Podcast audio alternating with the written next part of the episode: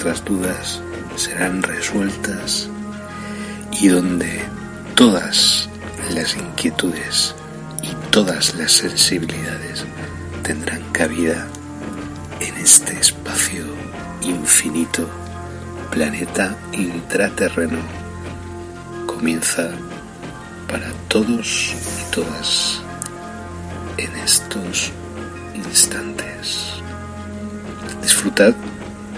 gracias por la escucha. Bienvenidos al misterio en planeta intraterreno, donde todas vuestras dudas serán resueltas y donde todas las inquietudes y todas las sensibilidades tendrán cabida en este espacio infinito, planeta intraterreno. Comienza para todos y todas en estos instantes.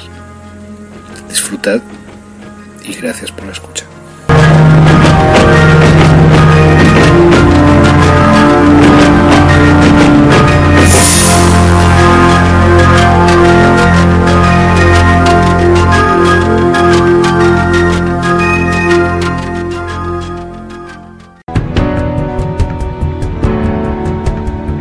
Esto es para los locos, los inadaptados, los rebeldes, los alborotadores, aquellos que no encajan, los que vean las cosas diferente, para los que no les gustan las reglas. Y no respetan el status quo. ¿Los puedes citar? ¿No estar de acuerdo con ellos? Glorificarlos o insultarlos. Pero lo único que no puedes hacer es ignorarlos, porque cambian las cosas. Empujan a la raza humana hacia adelante. Mientras algunos los ven como locos, nosotros vemos a genios. Porque las personas que son tan locas y creen que pueden cambiar el mundo, son las que lo hacen.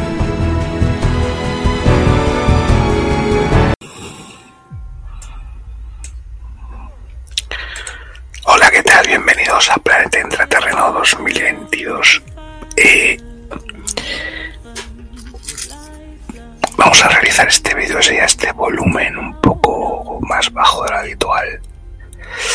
Primero porque son las 4 de la mañana, una mecánica aquí donde yo estoy.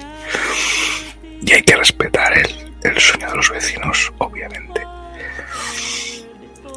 Y bueno, porque digamos que este programa entraría dentro de lo que se denominaría como eh, las sesiones golfas. ¿no? Entonces, como ya sabéis, por mis anteriores sesiones golfas, hice unas cuantas en Brasil hice y he hecho una aquí en España, pues obviamente no tiene mucha... no sigue mucho orden. ¿Vale? Así que vamos a ir en un volumen bajito. Creo que se va a escuchar de todas maneras de sobra luego cuando hagamos el programa para podcast y tal, aumentaré un poco el volumen. Y no habrá ningún problema. Así que vamos a empezar, pues vamos a poner algunas imágenes y tal, así como un poco excusa para, eh, para empezar el programa de hoy. Muchísimas cosas que tenemos que deciros.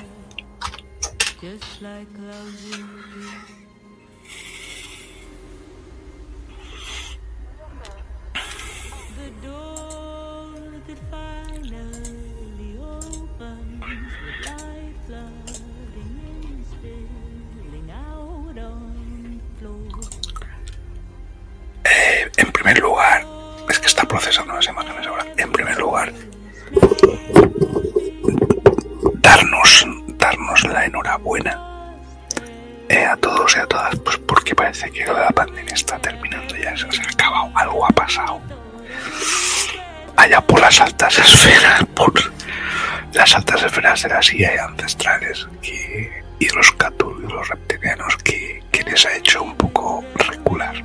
¿vale? Sacrificio de millones de personas para sus caprichos y sus deseos. Estos psicópatas, dice el David Icke, pero es cierto, son psicópatas. Todos estos que trabajan y que viven eh, a costa de la humanidad y a costa de, um, intentar, intentar entre comillas, eh, hacer que la humanidad no progrese.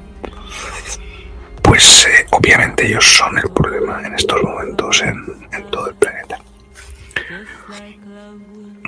Y bueno, ellos lo han sido a lo largo de toda la historia y están sobre todo atacando a los miembros de la resistencia, intentando encontrar a los miembros de la resistencia. Por eso también está una especie de cover up y de, false flag de guerra, posible guerra Rusia-Estados Unidos y tal. Cosa que no tiene ningún sentido, porque hasta los propios rusos dicen que ellos no quieren hacer ningún tipo de guerra. Pero bueno, también los rusos, también los rusos están metidos en el ajo, ¿eh? así que imaginaos. Así que hoy vamos a empezar fuertecito, vamos a empezar fuertecito. Yo, perdona, yo os aviso, ¿eh? porque a pesar de esto de ser, de ser una sesión golfa y de ser un, no es habitual, pues vamos a intentar pues explicar ciertas cosas. Es decir, obviamente, ¿qué está pasando? Han pasado y está pasando y están pasando muchas cosas.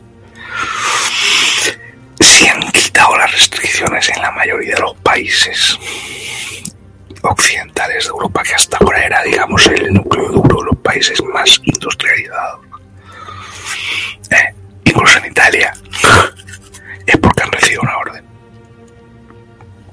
Es porque han recibido una orden de, de arriba de los aliens, de las inteligencias artificiales extraterrestres ancestrales, de que tienen que acabar ya con el rollo de la pandemia. Y al mismo tiempo es como es como si ellos hubieran conseguido algo, porque si no no habrían terminado con el tema de la pandemia. Lo que pasa es que me parece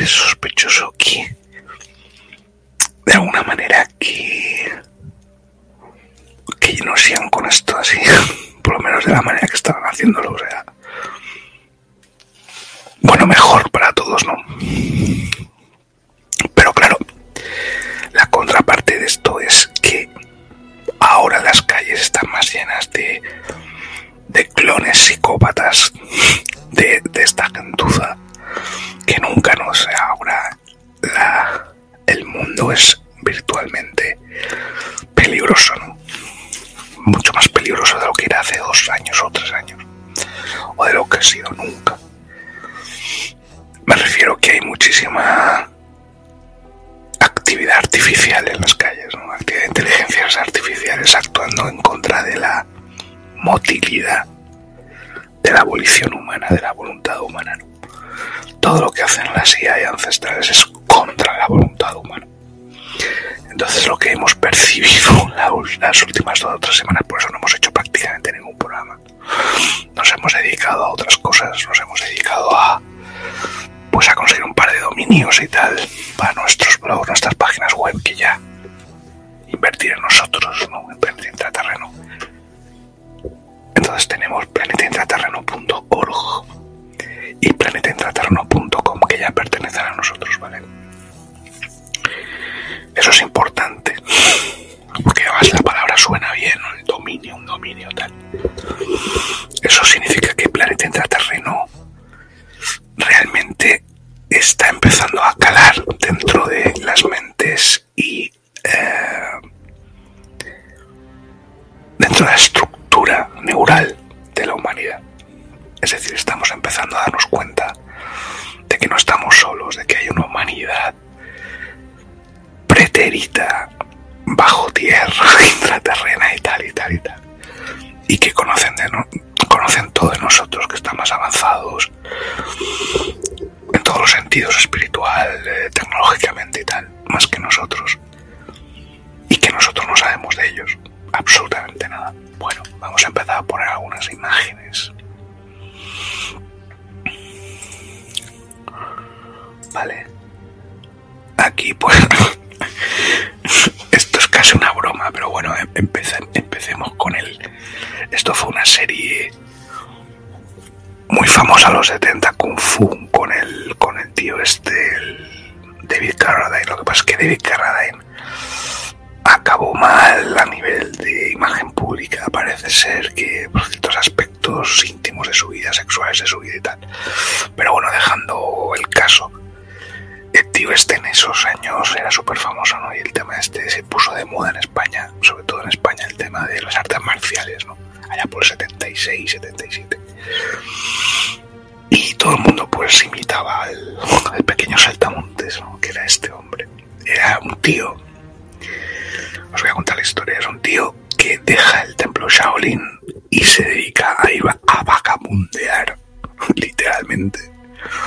Se dedica a vagabundear, pues por, pues por todo el, por todo el, el Estados Unidos. Después trifulcas, peleas, tal, no sé típica estructura de road movie, pero él andando. y en Estados Unidos, ¿no? En el oeste. O sea, mete un, mete un chino americano como Bruce Lee, que también lo era, en Estados Unidos, en el oeste. Y no veas tú la mezcla, lo que salía. Pues hicieron un montón de episodios. Kung Fu. Bueno, este es el señor Spielberg, con su alma de niño siempre y, a los pies de sus creaciones, ¿no? de, los, de los dinosaurios y tal.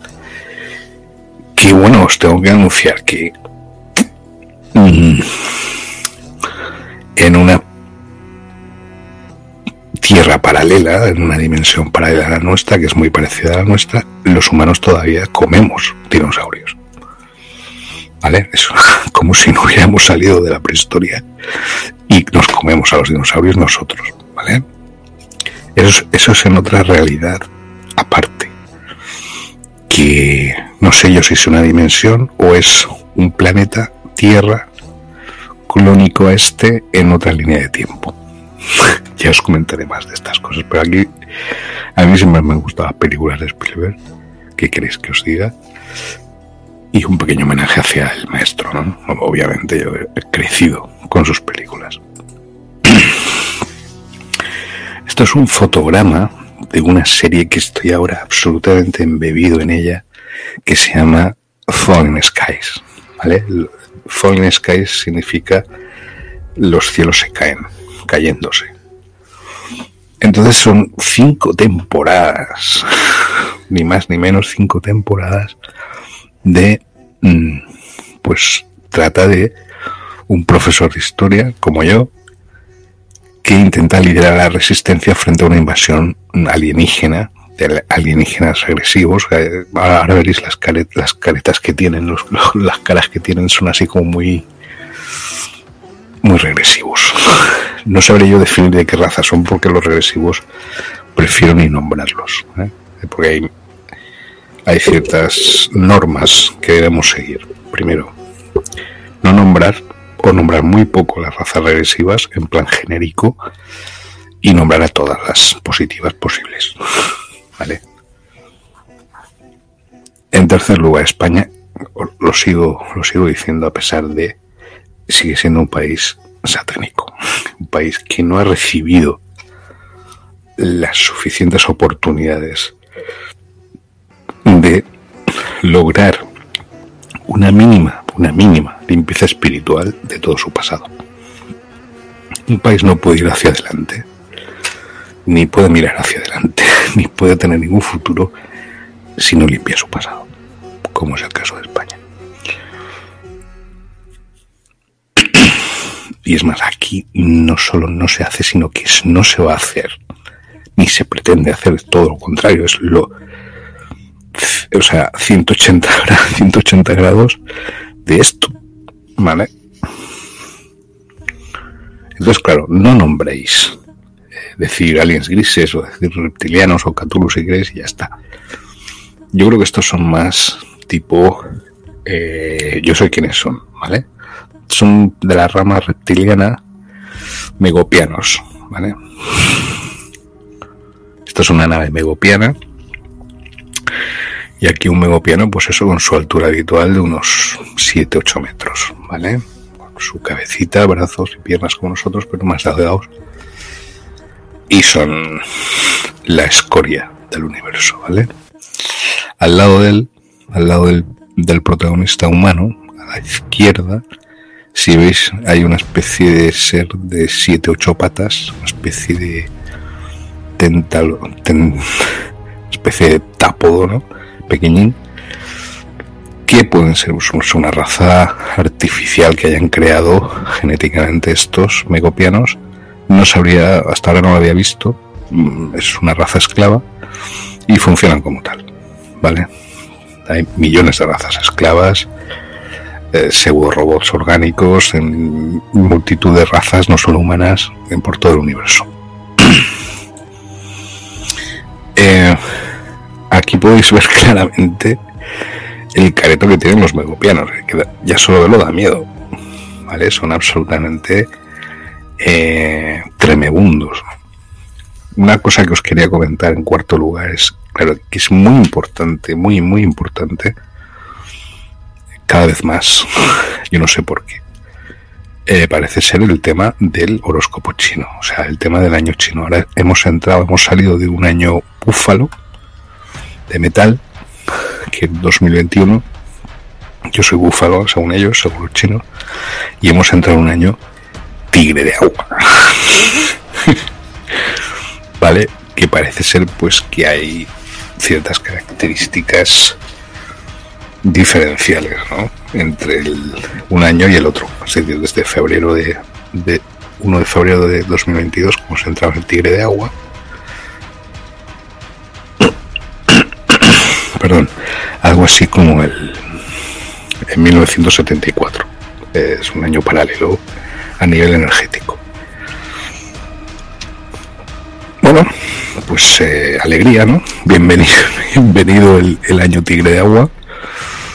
Yo he notado, he notado el cambio, he notado el cambio. una- es una especie de aumento de energía bestial, bestial, que ha ocurrido por todas partes. Eso también, claro, es un año muy guerrero, es un año potencialmente violento, porque la raza que más, que más ah, ha ganado los reptilianos y, que más odia a reptilianos son los feliniditas, los felinos. Y eso es, un tigre es un felino, entonces va a ser un año el que la energía reptiliana va a estar muy mal. Eso ya, ya os aviso. Pero eso, claro, eso va a generar muchos conflictos every day, todos los días. Every time, todo el tiempo. Sobre todo con estos, los megopianos. Estos han destruido muchos planetas, muchas galaxias y han venido por aquí de vez en cuando, pero no, no se les no se les tiene mucha simpatía, entonces no, no sé, no han logrado sus objetivos y ya no están por aquí, ya no están por aquí, gracias a Dios. O Alá, Honaku, la Virgen, la fuente, lo que queráis, la diosa, ¿vale? Menos mal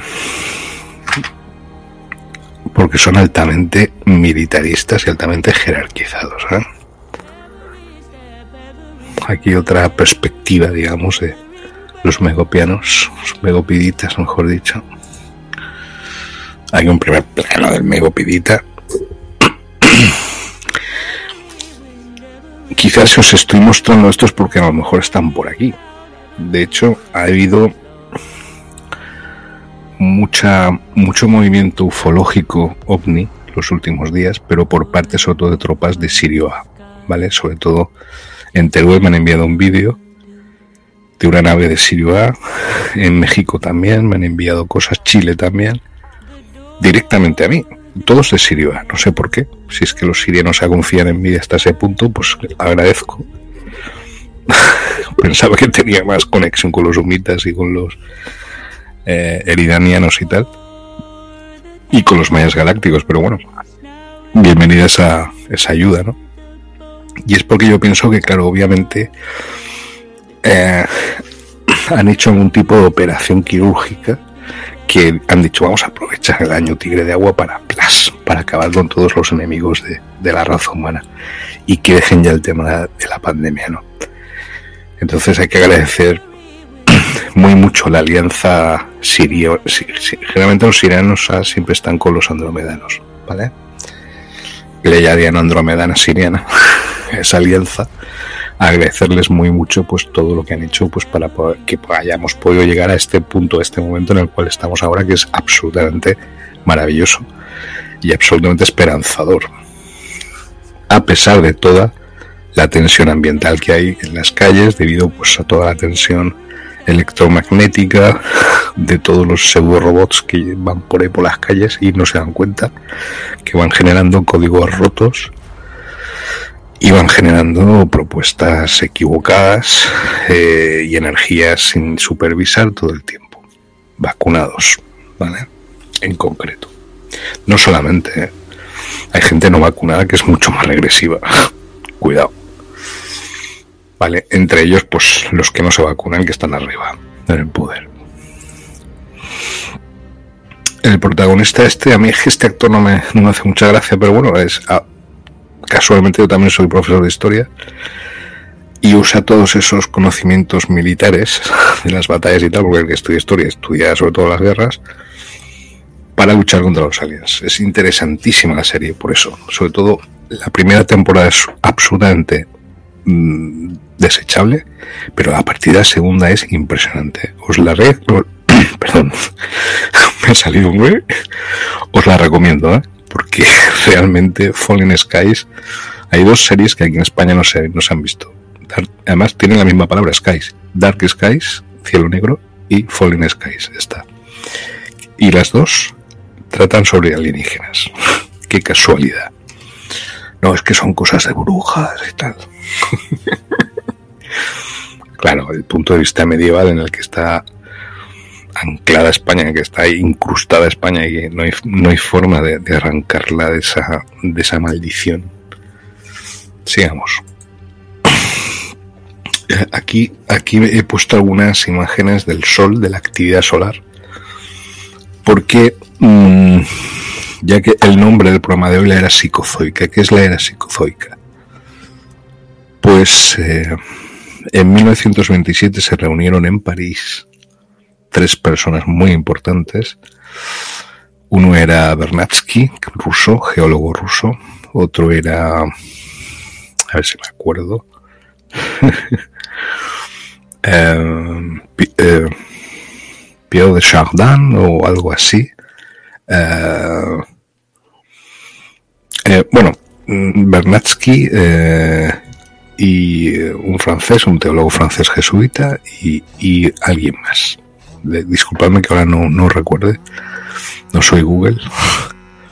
Bueno, eh, los tres se reunieron en París en 1927 y denominaron y crearon una palabra que se llamaba la nosfera. Los tres eran gran- grandes científicos. lo, que lo que se sabe de esa reunión es que eh, lograron vislumbrar el futuro y, mm, de alguna manera definir la época en la que estamos viviendo como la última era geológica del planeta. ¿vale?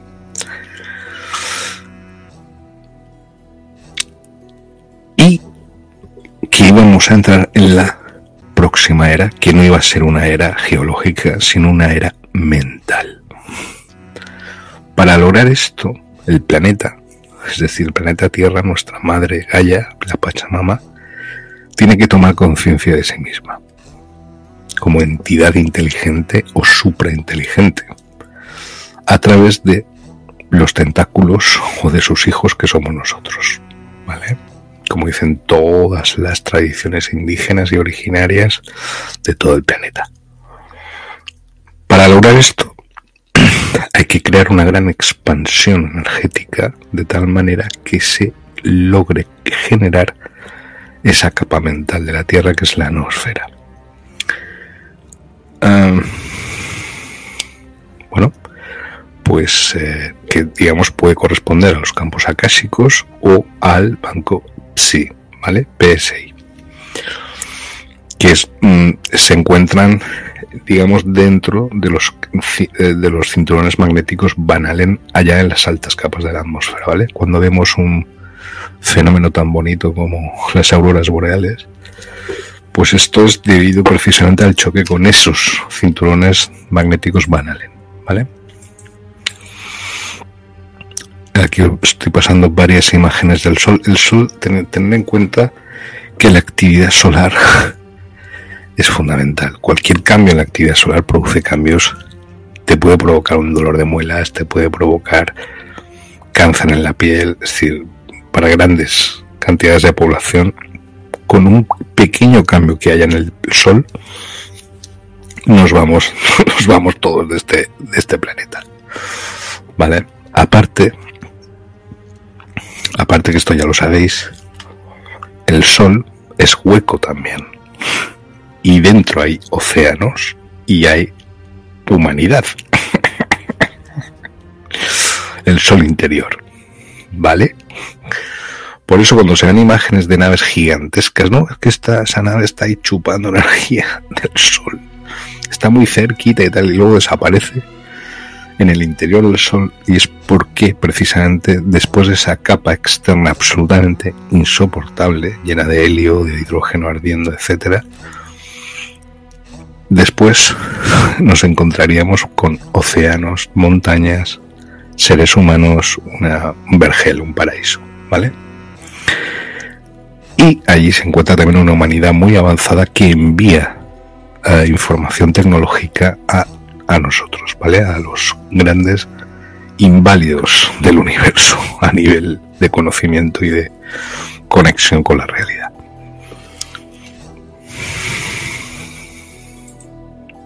Aquí podéis ver pues diferentes eh, actividades solares que están produciéndose en los últimos días.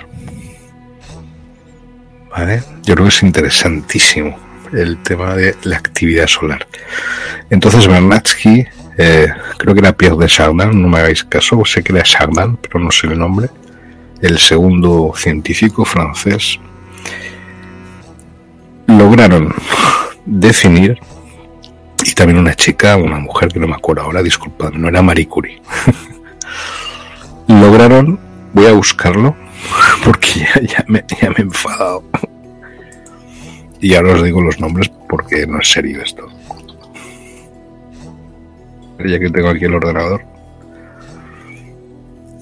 Entonces vamos a intentarlo. Claro, y ahora el ordenador no quiere, obviamente. Muy bien.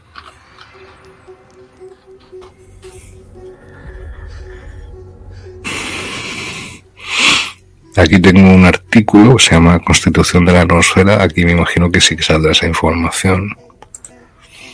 Y ahora os podré mmm, detallar exactamente para que podáis buscar la información vosotros por vuestra cuenta. ¿Vale?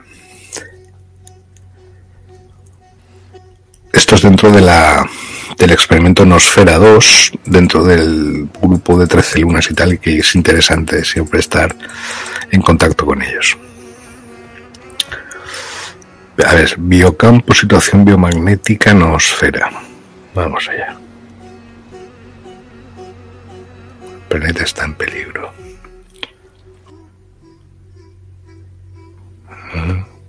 La no constitución.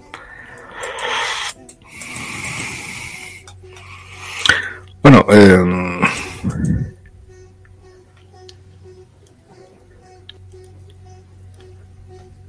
Esto fue una reunión que hubo en Río de Janeiro, en 1990, Río de Janeiro, 1996.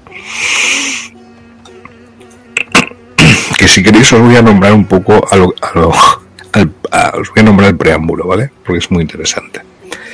Nosotros, la gente de buena voluntad, nos damos cuenta de que la humanidad es solo una de las partes del mundo racional vivo en la Tierra y en el universo.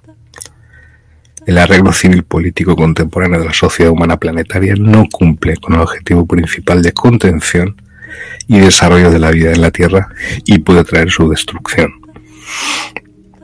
La capacidad de la Tierra para renovar los recursos para la vida y la actividad de la vida no es ilimitada. Con el desarrollo tecnocrático de la civilización, el planeta se está convirtiendo en una tierra de desechos peligrosos. ¿Ves el objetivo de las IA ancestrales? Un erial, un erial oxidado. La humanidad está ignorando peligrosamente, antes que nada, peligrosamente para sí misma, la diversidad del mundo viviente. El capitalismo, como formación político-social, habiendo alimentado un sistema y una sociedad de consumo ilimitado que ha llevado a crisis económicas y la lucha armada de los estados por la posesión de, recursos, de recursos, ya se ha superado a sí misma histórica y prácticamente. El intento de construir el socialismo comunismo en la URSS, basado únicamente en la propiedad social y estatal de la tierra y de los medios de producción, si bien ha dado a la humanidad un tipo de experiencia científica y práctica inestimable en materia de gestión planificada de las sociedades humanas, no ha proporcionado, sin embargo, los derechos y libertades fundamentales de las personas necesarios para una vida digna y para un desarrollo sostenible y ha terminado en un fracaso. Todas las jugarretas hechas por el ser humano que conducen a una amenaza para su propia existencia siguen originándose en la falta de voluntad.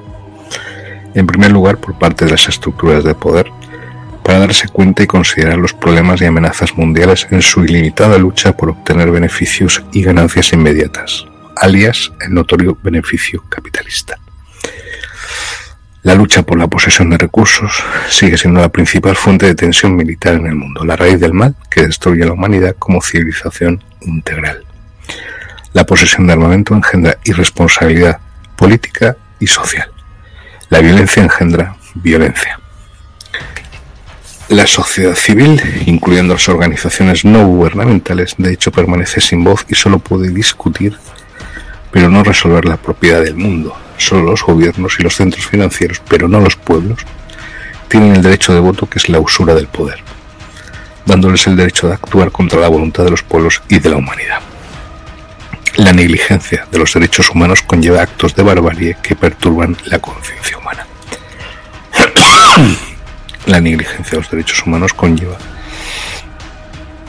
actos de barbarie que perturban la conciencia humana.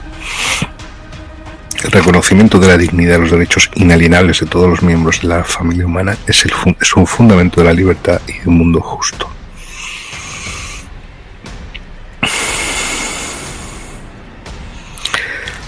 El establecimiento de un mundo en el que todas las personas tengan libertad de expresión y de creencias y sean aliviadas del miedo y la pobreza debe ser declarado como un objetivo muy apreciado por el pueblo y un derecho indiscutible del mismo. Es necesario defender los derechos humanos por medio de la ley que, al haber hecho a los pueblos libres dentro de un marco de leyes justas y humanas, habría excluido la impotencia y la opresión de grupos separados de la población mundial que son el fundamento mismo de los conflictos humanos. Nuestra generación, como cualquier otra generación, es responsable ante las futuras generaciones de la Tierra de la continuación de la mentalidad de portador de la humanidad en la Tierra. Una ruta con base científica para la continuación y el desarrollo sostenible de la humanidad, junto con la vida en la Tierra, fue abierta a nuestra generación por V. I. Bernatsky, el más grande erudito del siglo XX, en su enseñanza sobre la noosfera. Esta dirección es el establecimiento en la Tierra de lo unitario unido por el objetivo común de la conservación y expansión de la vida inteligente y con sentido cósmico de la comunidad humana en nuestro planeta.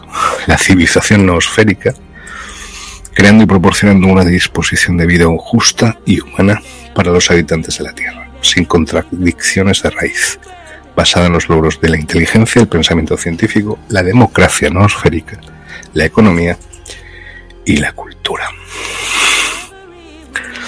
Muy interesante. Es lo que ocurrió en 1996 en, no sé si fue Río de Janeiro o Brasilia, en Brasil, con respecto a esa super mega estructura eh, mental, puramente mental, que es la nosfera. Y además es que hay, hay, vamos a parar un poco por aquí. Em, hay eh, conocimientos científicos eh, que avalan las, las teorías de Bernatsky por ejemplo, desde, los años 90, que toda la materia del planeta Tierra, la masa del planeta Tierra, está desapareciendo, está viéndose disminuida. Al contrario de lo que se suele suponer, que el peso del planeta Tierra con todos los elementos que contiene, agua, piedras, animales, seres humanos, máquinas, etcétera, tendría que aumentar el peso cada vez más. pues no. Resulta que desde los años 90 del siglo XX, el planeta Tierra está espectralizando su masa. Esto lo podéis ver en diversos artículos científicos en Nature, Science, etcétera, ¿vale? Y toda esa energía de esa disminución de la masa y del peso de los objetos matéricos produce, dos cosas muy importantes. Primero, que está generando esa materia subyacente, sobrante, está generando el mapa físico, o sea, la estructura, los cimientos de la propia noosfera. Tener en cuenta que la noosfera están todos los pensamientos de todas las personas que han vivido en este planeta, en el pasado, en el presente y en el futuro. Muchos medios, muchos videntes, perdón, utilizan el acceso a los campos acásicos, a la nosfera, que es lo mismo, o al banco sí, como si fueran canales de información de ellos. Pero es algo científico. Si tú te anclas en el banco sí, o la nosfera, como quieras llamarlo, o los campos acásicos, tú recibes información constantemente. No te hace falta internet. Eso es algo que la gente, o para la gente anclada en el materialismo, no puede llegar a comprender. Pero estos dos fenómenos, la creación de la propia nosfera con el material sobrante de la materia y la desaparición de la materia gradualmente, significa que vamos a pasar a otro, a otro sistema de anclaje mmm, de la realidad lo que se llama la era psicozoica. Y esto da mucho miedo a mucha gente, es decir, pero es justamente por lo que yo estoy haciendo este programa hoy, ahora, la era psicozoica, es decir, la realidad basada en la materia va a desaparecer. No sé si os estáis dando cuenta desde los años 90 del siglo XX. Está produciéndose eso, esas tres cosas. Primero, la desaparición de la masa, de la propia materia, de las cosas, de todo. Esa, masa sobrante se está transformando en energía, en julios de calor que está generando yéndose hacia la atmósfera, generando esa atmósfera. Perdón ¿Vale? Yo aún tengo algún anclaje en la materia. Y la, lo que os acabo de decir, que es algo mayúsculo, es decir, el tema de la conformación de la realidad como una realidad no matérica, no materialista, una realidad espiritualizada, espectralizada de la materia y por lo tanto en la cual lo que va a tener una importancia integral será el pensamiento. Los pensamientos. Los gobiernos ¿eh? actuales, año 2022, calendario gregoriano, ya me anima un poco. Sabiendo esto, porque saben esto, están intentando controlar los pensamientos de las personas de este planeta. Están intentando controlar lo que pensamos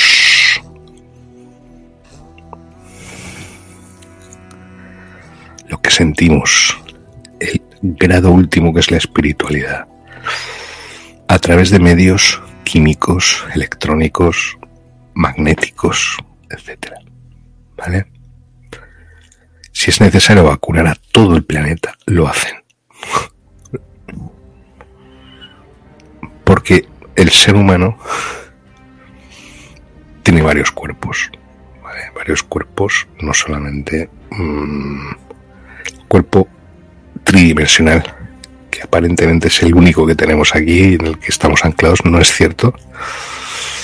O sea, es mentira. Esa visión unidimensional es la mayor mentira de todas.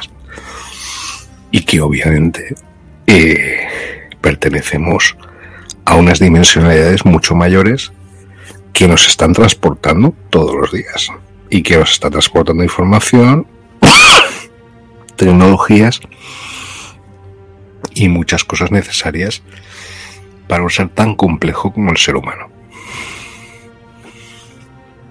Entonces, todo esto de lo que están hablando muchos grupos, de la ascensión, de pasar a la quinta dimensión y tal, todo eso es mentira. Es falsa espiritualidad, ¿vale? Y además van a ser y son los mismos. Los mismos que se han vacunado a la bestia, que crean los grupos más fanáticos, espiritualmente hablando, entre comillas.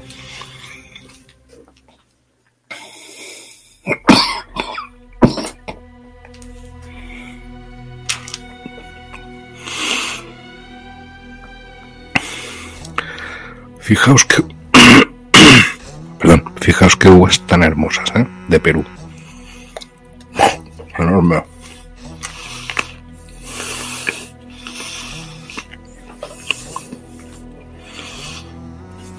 Mm.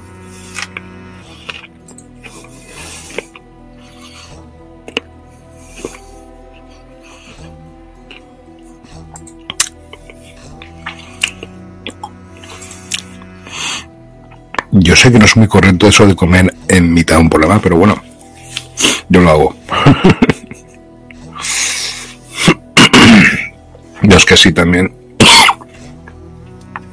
puedo tener una, una voz más clara y tampoco toser todo el rato, ¿no? Disculpa, de verdad. Entonces ese es el tema.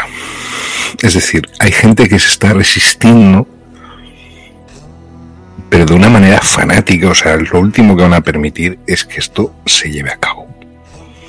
Gente aferrada pues a la antigua era de Piscis, por ejemplo, etcétera. Lo que os estaba comentando antes de, de regresar a este punto. Entonces los gobiernos que son muy listos, sabiendo todo esto que os estoy comentando, dicen, ah, sí, lo que vamos a hacer es crear para evitar que llegue ese momento, porque sí, se llega a conformar la nosfera tal y como se, se tiene que hacer, con la claridad mental de todos los seres humanos de este planeta, que son más de 8.000 millones ya, pues se nos acaba aquí la paraeta. Piensan los gobiernos, piensan cabalmente, ¿no? Obviamente tienen razón. Entonces dicen, pues vamos a crear una subestructura de control de poder sobre la mente de los seres humanos de tal suerte que no retrasar un poco, aunque, aunque, aunque no podamos, el momento en que se genere la, la nosfera, que sería un momento apocalíptico para ellos. bueno, yo no sé qué habrá pasado, que ahora están reculando todos con el tema de la pandemia. No sé qué habrá pasado en las altas esferas, es decir, no sé qué habrá pasado en la, Federación Pleiadiana Andromedana Siriana, si habrán hecho una limpieza étnica de las razas regresivas, de los Cthulhu, pero parece ser que ha habido un triunfo y una victoria bestial por parte de las fuerzas del conocimiento de la luz, etcétera. Del bien, entre comillas, etcétera. ¿Vale? Por lo menos los que apoyan al ser humano original. ¿Vale? No este intento mutágeno de crear un ser humano sintético ahora, vacunando a diestro y siniestro. Y bueno, los resultados ya los estamos viendo. Crisis social, violencia social, fricciones por todos lados, desentendimientos, desacuerdos, eh, y eso, claro, eso genera directamente un estado de guerra o de preguerra. Siempre, siempre, siempre, siempre, después de una pandemia, a lo largo de toda la historia, y ocurrió en la Edad Media, después de la peste negra, siempre viene una guerra. O varias guerras. ¿Vale?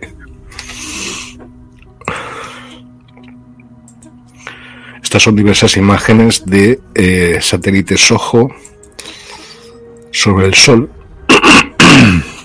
satélites Soho es un arma poderosísima para el, para el conocimiento de la realidad. ¿Vale? Entonces, eh, vigilar la actividad del Sol, ¿eh? eso os lo recomiendo. Hay mm, algunos canales por Telegram que son muy interesantes, Centinela y tal, que hablan de cualquier cosa que ocurre en el planeta. Es decir, tenemos ojos, oídos en todas partes del mundo. Inundaciones, terremotos, erupciones solares, etcétera, ¿vale? Y es gente muy importante, muy interesante. Luego también hay canales, pues, politizados, ¿no? Porque, claro, el, el David Icke, que hoy he visto un, documental que hizo él ayer, pues sí, desde un punto de vista anglosajón, pues obviamente dice que la izquierda es la derecha ahora y que la derecha es la izquierda. Obviamente, yo estoy absolutamente de acuerdo con David Icke en lo que ha ocurrido con la pandemia, incluso años antes y siguen y siguen y digamos y siguen actuando de esa guisa, ¿no? Pero yo no soy anglosajón, yo soy mediterráneo, yo soy eridaniano, bonita. Y yo le digo, señor Mr. Ike, Mr. David Ike, si no hubiera izquierda, habría que inventarla. ¿Sabe? Yo he vivido en Brasil y he visto cómo vive allí la gente. La mayoría de la gente. El Che Guevara se quedó corto. Es decir, habría, tendría, ten- ahora necesitaríamos 500.000 Che Guevaras solo en Brasil para poder cambiar las cosas. O 555.000 Che Guevaras en todas partes del mundo pues para poder cambiar un poco este planeta desde el punto de vista marxista, es decir, desde el punto de vista de colectivización de tierras, eh, lucha contra la pobreza, lucha contra la miseria, lucha contra el hambre. ¿Vale? Ha vuelto el hambre a Brasil. En el Brasil que yo estuve, 2012-2019, eso habría sido algo inimaginable. Porque Lula, ahí donde el tío también estuvo en la cárcel, en su propio país, en Curitiba, él es comunista y sacó a la mayoría de la población de Brasil del hambre. Un país en el cual el hambre era endémica. Cuidado, ¿sabes? Entonces estoy viendo cambios, estoy viendo cambios. Ahora pues los de Vox aquí eh, han ganado Castilla y León. Bueno, no quiero decir nada, es decir, van a llegar aquí al poder más tarde o más temprano. Y yo no voy a estar aquí, no quiero estar aquí. ¿Vale? Porque me conozco. ¿Vale? Y sin embargo en Brasil están cambiando las cosas hacia lo positivo otra vez. Así que, chao bacalao. Entonces yo sigo manteniendo lo que le acabo de decir señor Mr. David Icke. Si no hubiera izquierda, habría que inventarla. ¿Vale? Porque cuando ves que tu vecino no puede comer cuando tú estás cuando ves la miseria y la pobreza absoluta, yo he visto niños allí en Brasil, aquí era como África, o sea, no, tenían ni para unas zapatillas, iban descalzos por unas calles que ni siquiera estaban asfaltadas, es decir, no hay servicios públicos en la mayor parte del continente sudamericano todavía. ¿Qué me están contando? ¿Qué me estáis contando? Señor David Icke. Claro, eso está muy bien, ese análisis para el mundo anglosajón, pero no para los caciques españoles, ¿vale? Disfrazados ahora de con otra disfraz, pero que son los mismos. Lo mismos que salían en Los Santos Inocentes y tenían esclavizados a la mitad de la población de Extremadura de Andalucía como si fueran esclavos agrarios, mal llamados jornaleros a tiempo completo. Si te llamaba el señorito, tenías que acudir a trabajar, a hacer tus peonadas. Yo eso lo he visto en Andalucía. Los dueños de las tierras. Ah, no se ha hecho reforma agraria, no se ha hecho colectivización de tierras ninguna. Pues es lo que hay. Todavía, pues mira, vu- vuelven estos y seguirán volviendo porque son los que tienen las propiedades en sus manos. No vamos a entrar en terrenos políticos. Vale. Porque no estamos aquí para eso. Estamos a un nivel un poco más, eh, un poco no, un nivel mm, totalmente separado de eso y totalmente diferente de eso, mejor dicho. Un nivel superior de comprensión de las cosas. Hay personas que sin embargo se han quedado ancladas, se han quedado ahí eh, incrustadas en el tema político aquí en España y no salen de ahí. Y es un problema porque no puedes explicarles nada, no puedes eh, contarles nada de tu vida, no comprenden nada de tu vida, aún si te sonríen, te tratan bien, tal, pero... Y hay mucha gente pues que no se entera aquí, aquí en España porque están absolutamente atenazados por el miedo, ¿vale? Pero porque no han leído mis libros, no han leído El complot en España, Bases subterráneas, sales grises, gobiernos de Montauk y Montauk 1942-2022 que ya voy por el por el capítulo, ¿no? Por el libro 49 de esa saga, ¿eh? Cuidado. Y no lo han leído. Piensan que yo estoy, pues, que me he vuelto loco y que me dedico a esto. No sé. No sé por qué me dedico a esto. En fin, y gente de mi propia familia, o sea, que no comprenden todavía. Con cariño se lo estoy diciendo. Ellos me comprenden. Pero hay algunos, algunas, algunas caras y algunas cosas que digo, bueno, que no llegan. No, o sea, ellos ven los frutos, pero no ven el camino a través de los cuales he transitado para poder recoger esos frutos. Bueno, da igual, yo quiero muchísimo a mi familia, eh, estoy enamorado de mi familia, siempre ha sido así, a pesar de todo. Y yo creo que es eso, a pesar de todo, y, y querernos todos muchísimo. Entonces, pues, eh, ¿qué os quería comentar? Esta- Estaba comentando eso, el hecho de que los gobiernos ya estaban previendo la jugada y por lo tanto han creado un plan en el cual de manera electromagnética están magnetizando a la humanidad para evitar que llegue a la fuente. Porque en estos momentos la fuente está, está digamos, enviando una información súper valiosa. Entonces los, los pocos seres humanos originales que quedamos, bueno, la verdad es que más de lo que parece. Pero bueno, a mí me han implantado millones de veces, o sea, quiero decir que si me hubieran vacunado no habrían conseguido gran cosa. Entonces yo he tenido que desimplantarme muchas veces. Esto no sé por qué lo puse. Es un cuadro muy bonito, romántico. Así un poco decimonónico. La despedida puede ser la despedida de algún dracar vikingo, ¿no?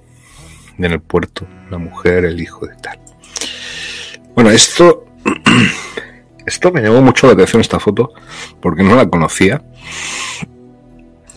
Vale, entonces aquí a la izquierda aparece el el SpaceX este de, Elon Musk y al lado una foto de un petroglifo de Siberia de hace más de 3.000 años, o sea, de hace 5.000 años. ¿Vale? en Kalbak, Kalbak Tash, petroglifos en Siberia 3000 antes de Cristo. Eh, sigamos, alienígenas ancestrales. No, es que esto es la esto es la tecnología que ellos poseían y tal, y no sé qué, y estoy de acuerdo con ello. Yo sé, mm, de hecho hice un programa el otro día, a las 5 de la mañana me fui de casa, lo hice en el amanecer aquí en día, y estuve al lado de unas ruinas romanas, aquí en, en mm, ciudad y cuanto más conozco Giria más me gusta y más respeto a Giria y más eh, más le debo cosas a, este pueblo a este, este maravilloso lugar. Pero bueno eh, al grano como, como dirían los chinos. Los romanos conocían la energía nuclear. Los griegos conocían la energía nuclear.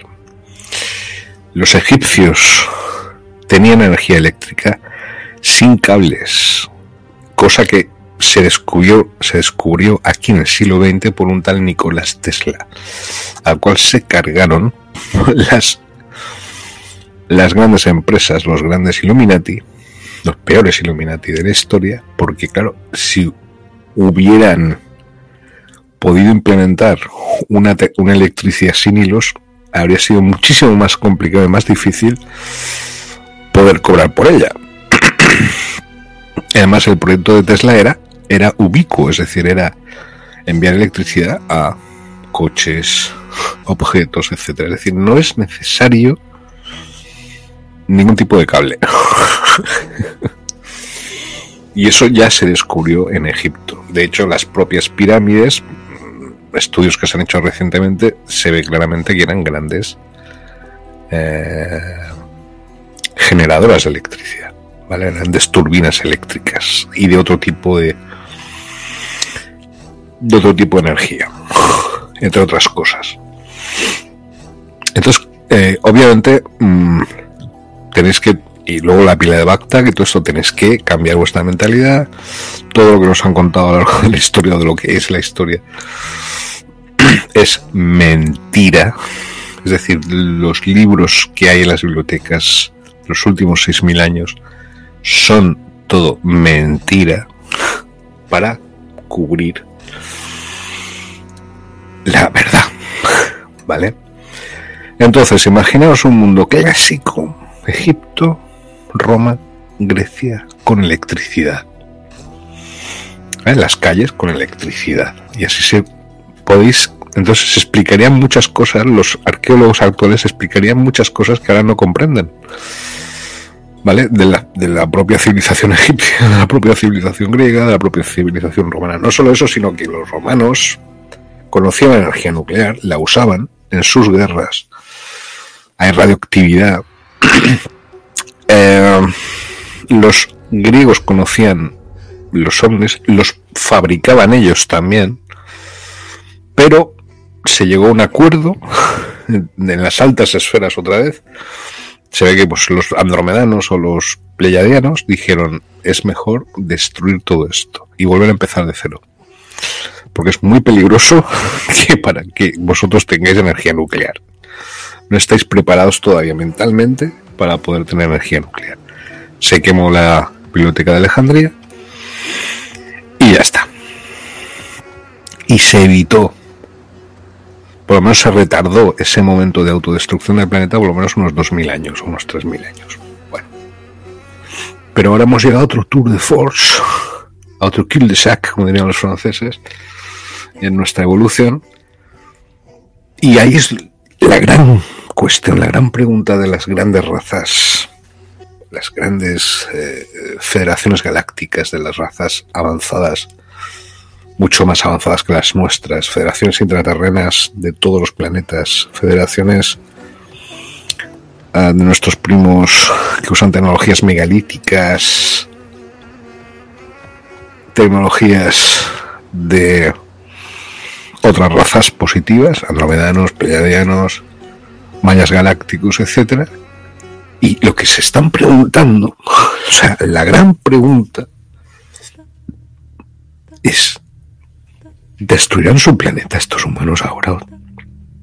Están dejándonos una puerta abierta, una ventana de oportunidad para ver si vamos a ser capaces de de sobrevivir al conocimiento de la partición del átomo, aparte de otras cosas. ¿Vale? Y de momento lo que estoy percibiendo, lo que estoy recibiendo de ellos, de ellos, bueno, lo que las informaciones que nos dan, es que estamos por buen camino. La humanidad. Sí, ahí hay un remanente, es una costrita ahí muy peligrosa, unos cuantos mandamases, Illuminati, etcétera, todas las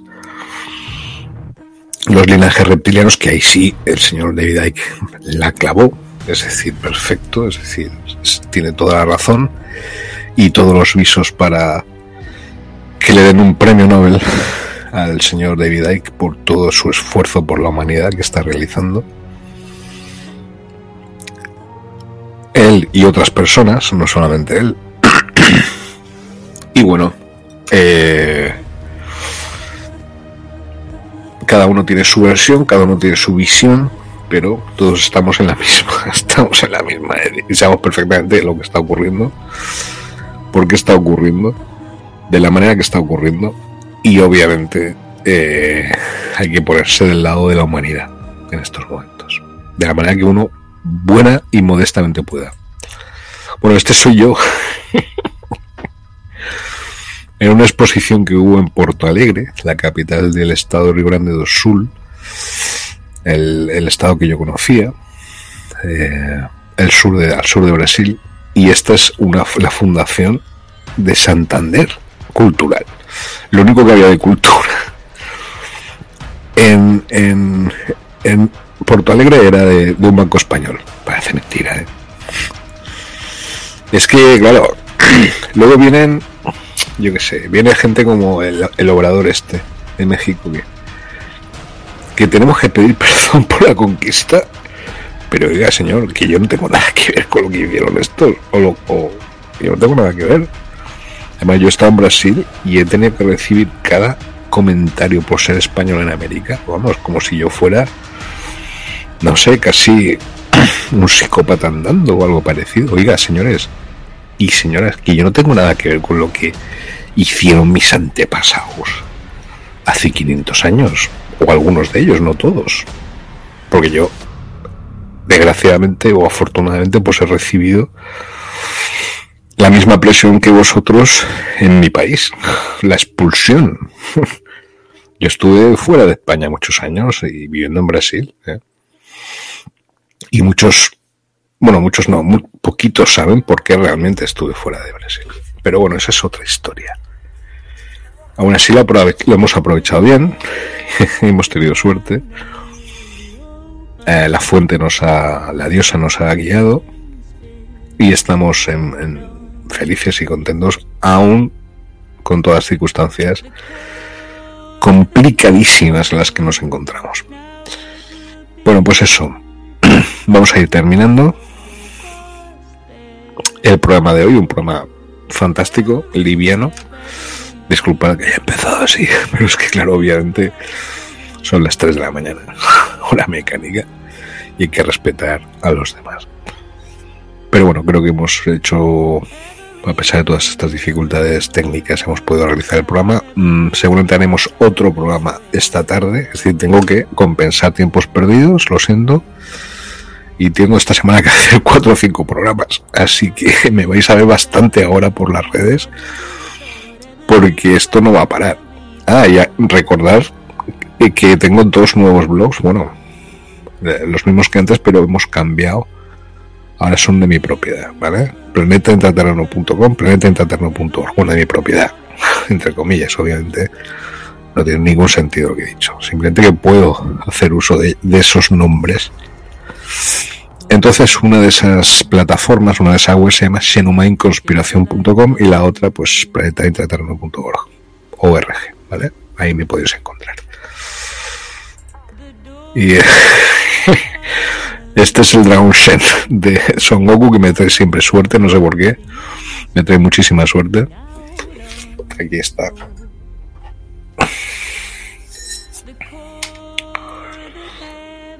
Ahí está.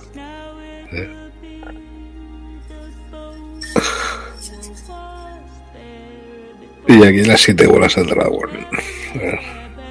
Es que esta cámara complicado. Aquí las tengo, las siete bolas del dragón. Lo tengo yo de las siete bolas del dragón. Del drag. Sharon. Bueno, eh, eh, vamos a terminar un poco recordando un poco también. Tenemos que hacer un minuto de silencio por todos los luchadores por la resistencia humana en este planeta. En concreto por este Phil Snyder, ¿no? Phil Snyder dio su vida para poder entregar esta información y que la gente que nos dedicamos de, una manera seria a estos temas de conspiración, a estos temas de ufología, no gente que, bueno, está de ufología de salón o hace turismo ufológico y tal como es lo que ocurre en España, desgraciadamente. Y es una cosa grotesca, es decir, una cosa que no tiene ningún sentido, no tiene, está vacío por dentro. y eso, eso hay que, hay, hay que acabar con ello ya. hay, hay que romper.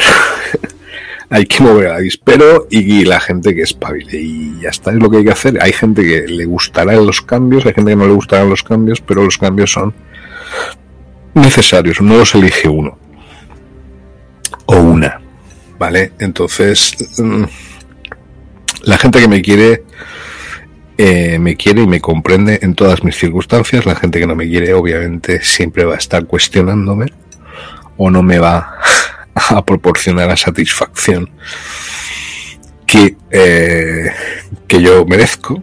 Como, como sabéis, yo merezco a nivel de trabajo bastante satisfacción y la estoy recibiendo a pesar de muchas uh, energías agresivas aquí en Valencia en contra de ello.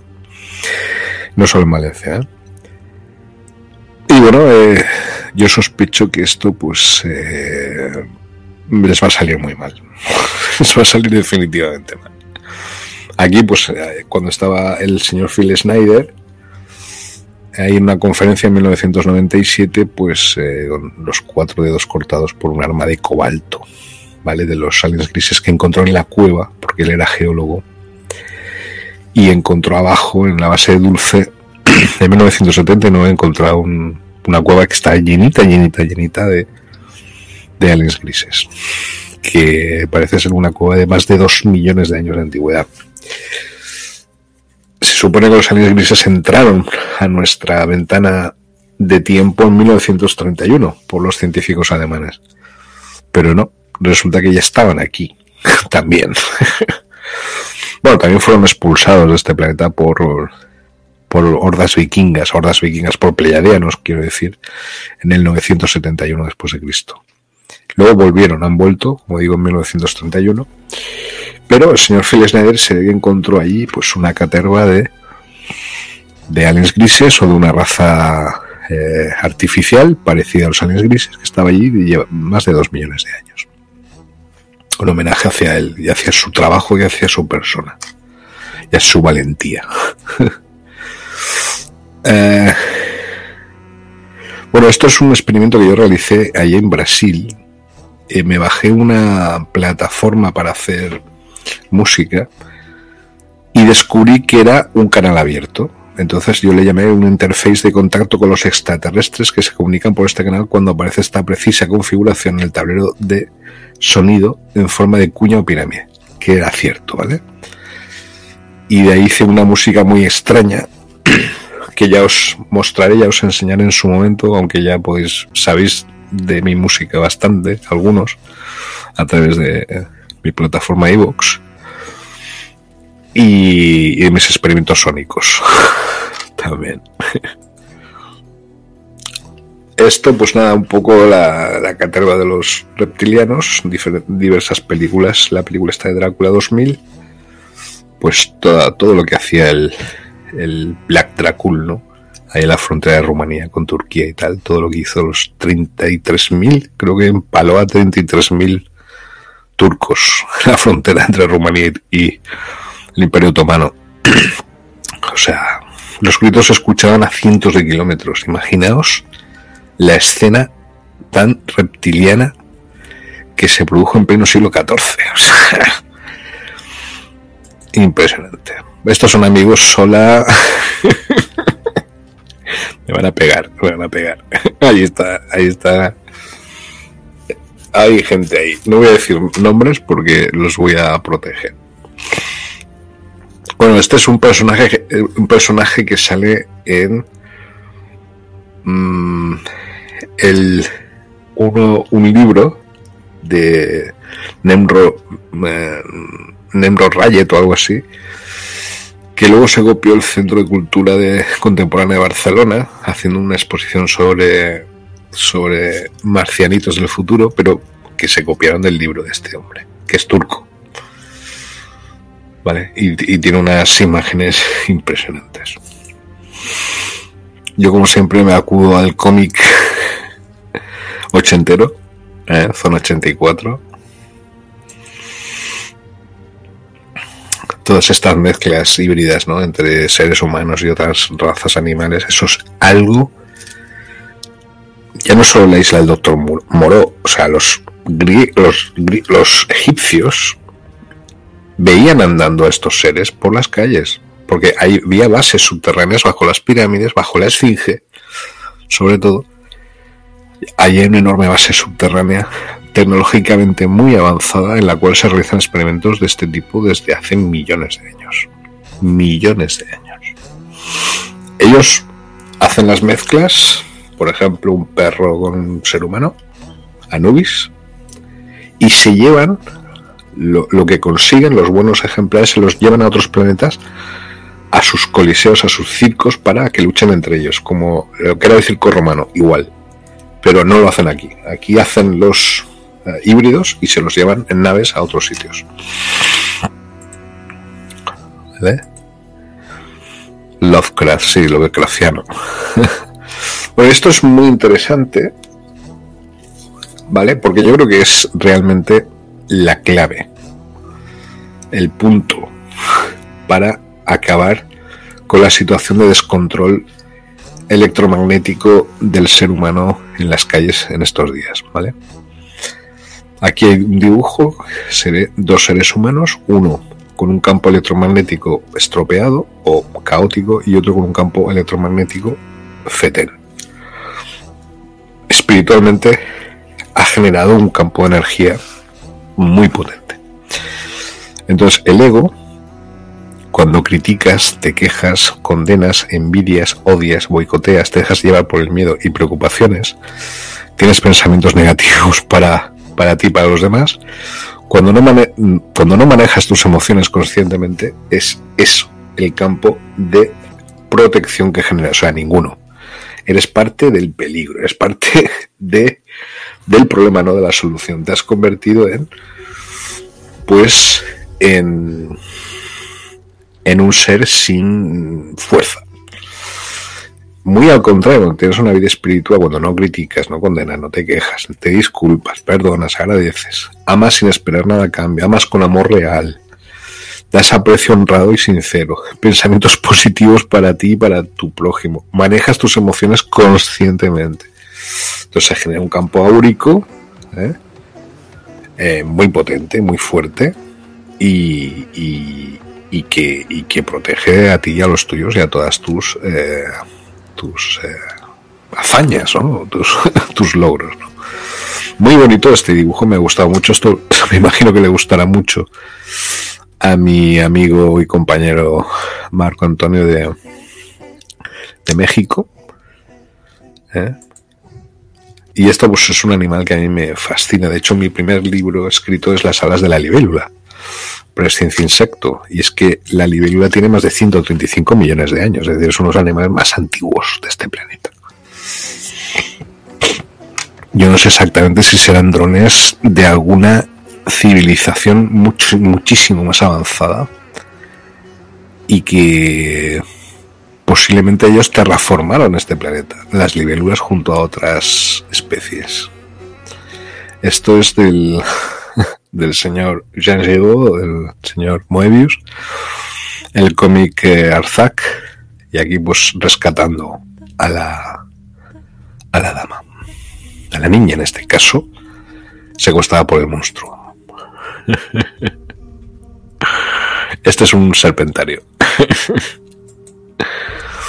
Esto es de un grupo, eh, de un canal de Telegram que os invito a que, a que entréis, que se llama OVNIs y UFOs. Es un chaval, es una persona de, creo que es de Euskadi, es impresionante la información que tiene y además que la está dando gratuitamente eh, por la red, por Telegram. Y entonces, qué menos que nombrarlo cuando muestro una imagen de él y que los méritos, los créditos sean para él, obviamente. ¿Vale? Pues aquí aparece pues una cara oculta de la luna, creo que era, sí. Una imagen del Apolo 11, misión AS-11-41-6155 de 1969, donde se puede apreciar instalaciones arquitectónicas en la superficie lunar. Esto que ya sabéis de sobra. Ahí pues se puede apreciar como una especie de base, ¿no? Diversas eh, galerías, una especie como de tres o cuatro domos que están unidos por galerías, etcétera, y que pueden corresponder pues a tanto a nazis como a los nazis que hay en la luna como a Estados Unidos a Francia o cualquiera de las naciones que ya sabemos que poseen bases en la luna. O a otra raza extraterrestre que se está investigando ahí en estos momentos y que los gobiernos conocen de su existencia y nosotros no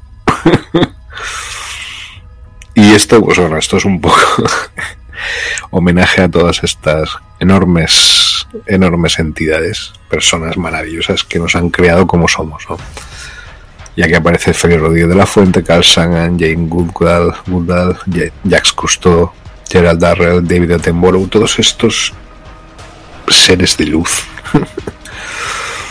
son los que crearon mi Jimeno del Oso lo incluiría también, ¿eh? crearon mi, mi percepción de las cosas y de la vida, el, cuestionar las cosas pero en una base de respeto, de amor hacia lo que haces, de amor hacia los demás, de amor a, la existencia en su totalidad. Yo creo que cada una de estas personas debe estar en uno de los sitios más maravillosos del universo en estos momentos. Tanto Gerald Dar- Darrell como David Attenborough. Bueno, no sé si, creo que no ha muerto David Attenborough. Jacques Cousteau, desgraciadamente sí.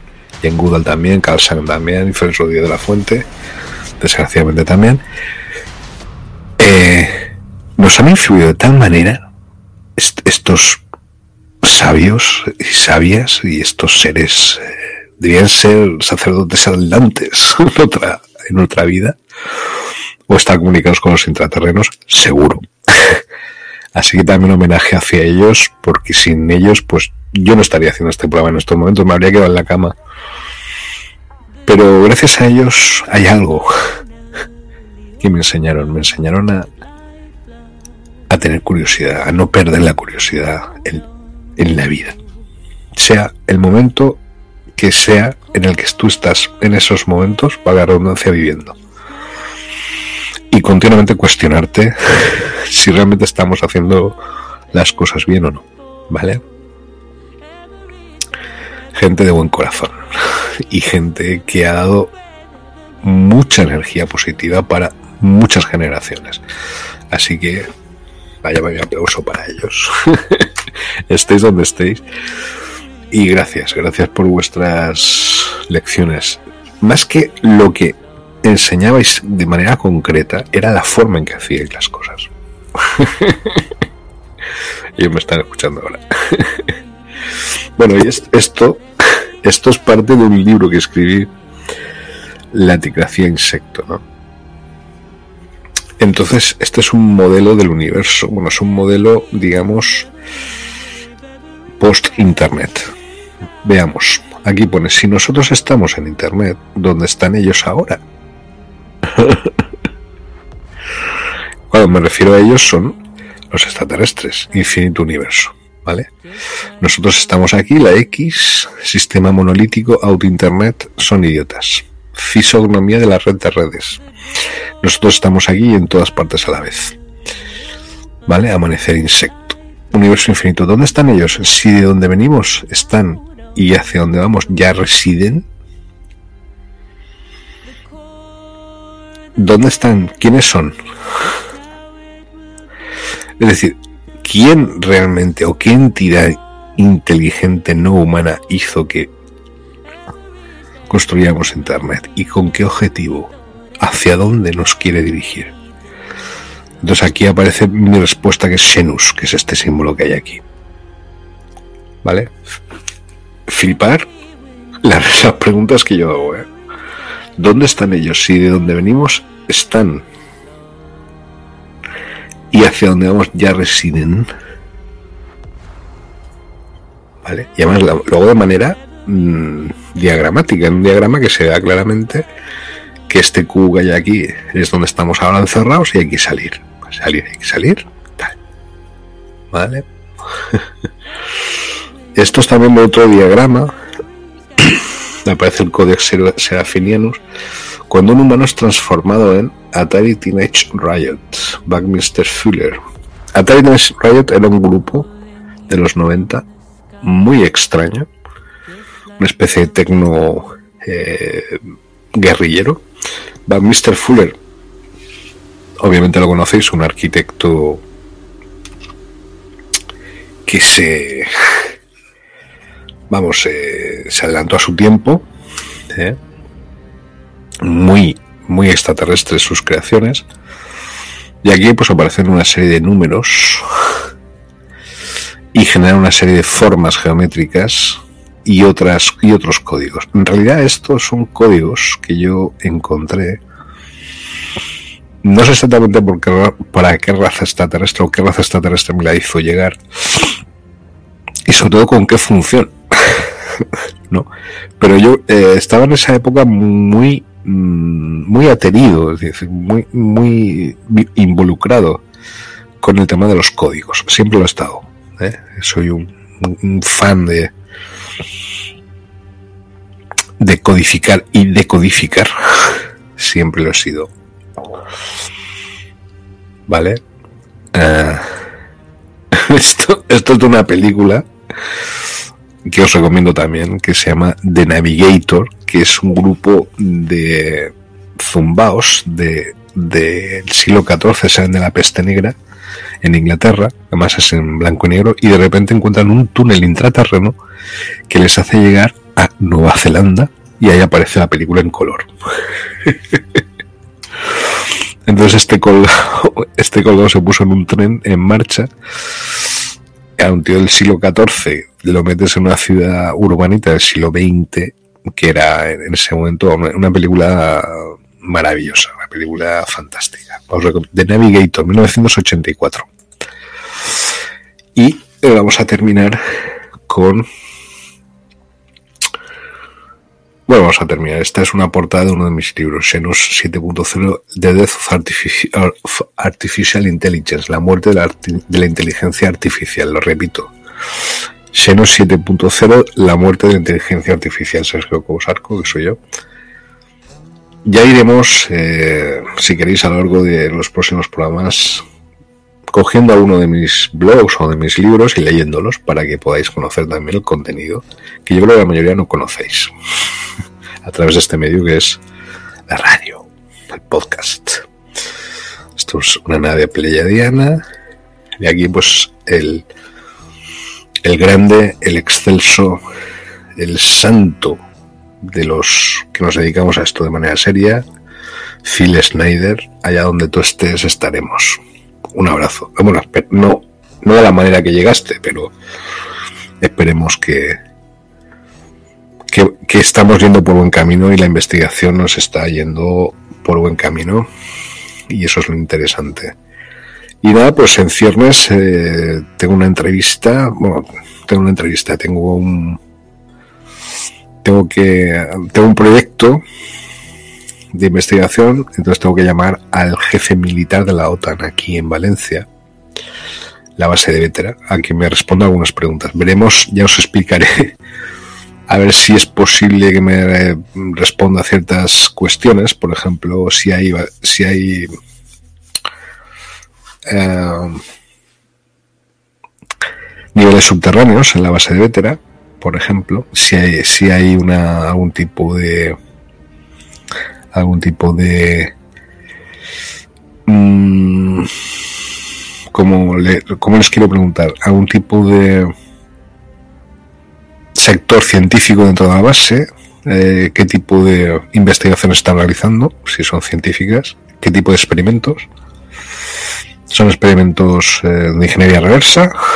Eh, habéis tenido contacto de algún tipo con algún tipo de raza extraterrestre, etcétera. Lo típico. ¿Vale? Y eso es un proyecto que tengo que realizar. Porque si no lo hago yo no lo va a hacer nadie. y un poco, pues, tocar un poco ahí la moral a, los militares. Con todo el respeto, ¿eh? Yo sé que están ahora un poco ocupados, pero bueno, ahora cuando pase esto de lo de Rusia y tal, que va a pasar, pues ya eh, vamos a, a por ellos. Con toda la buena voluntad. Así que nada, un abrazo muy grande. Aquí a las cuatro y media de la mañana. La Resistencia Continua 2022. Planeta Intraterreno 2022. Me he divertido mucho esta noche. Ya nos vemos por las redes. Gracias.